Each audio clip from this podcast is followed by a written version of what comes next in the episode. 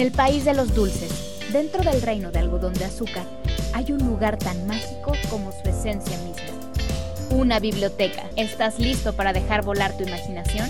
Esto es Cuando Cuentes Cuentos, con la Tetera Kids. Comencemos. Bienvenidos al especial de Navidad. El cuento de hoy es El niño descalzo. Pierre era un niño que había perdido a sus padres y vivía con su tía, una mujer muy egoísta y avariciosa. Ella nunca le demostraba cariño, ni siquiera le felicitaba por su cumpleaños. El pequeño, sin embargo, tenía un corazón bondadoso.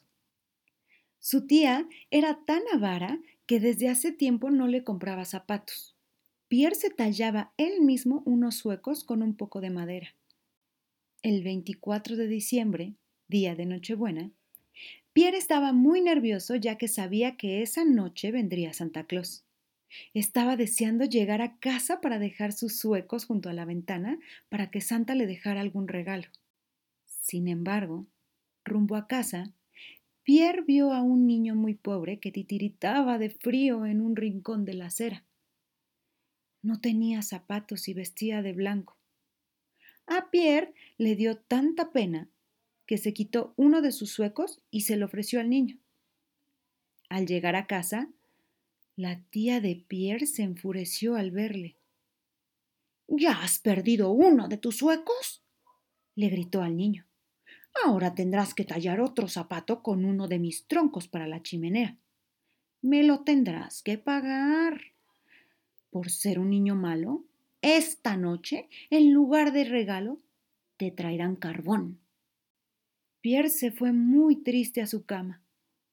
Pero antes dejó el sueco que le quedaba junto a la chimenea. Al día siguiente, Pierre se llevó una gran sorpresa. Se levantó muy temprano, porque apenas podía dormir, y junto a la chimenea descubrió todos los regalos que deseaba recibir. Abrigos, ropa nueva, zapatos, cuadernos para el colegio y un juguete Pierre fue corriendo a la ventana y al mirar al cielo, descubrió el trineo de Santa Claus que pasaba. A su lado viajaba un niño vestido de blanco. Era al que le regaló su sueco. Era un duende de Santa. Volteó, saludó a Pierre y continuaron su camino.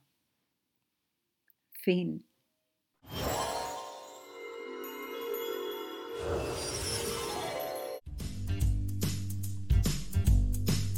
Gracias por acompañarnos.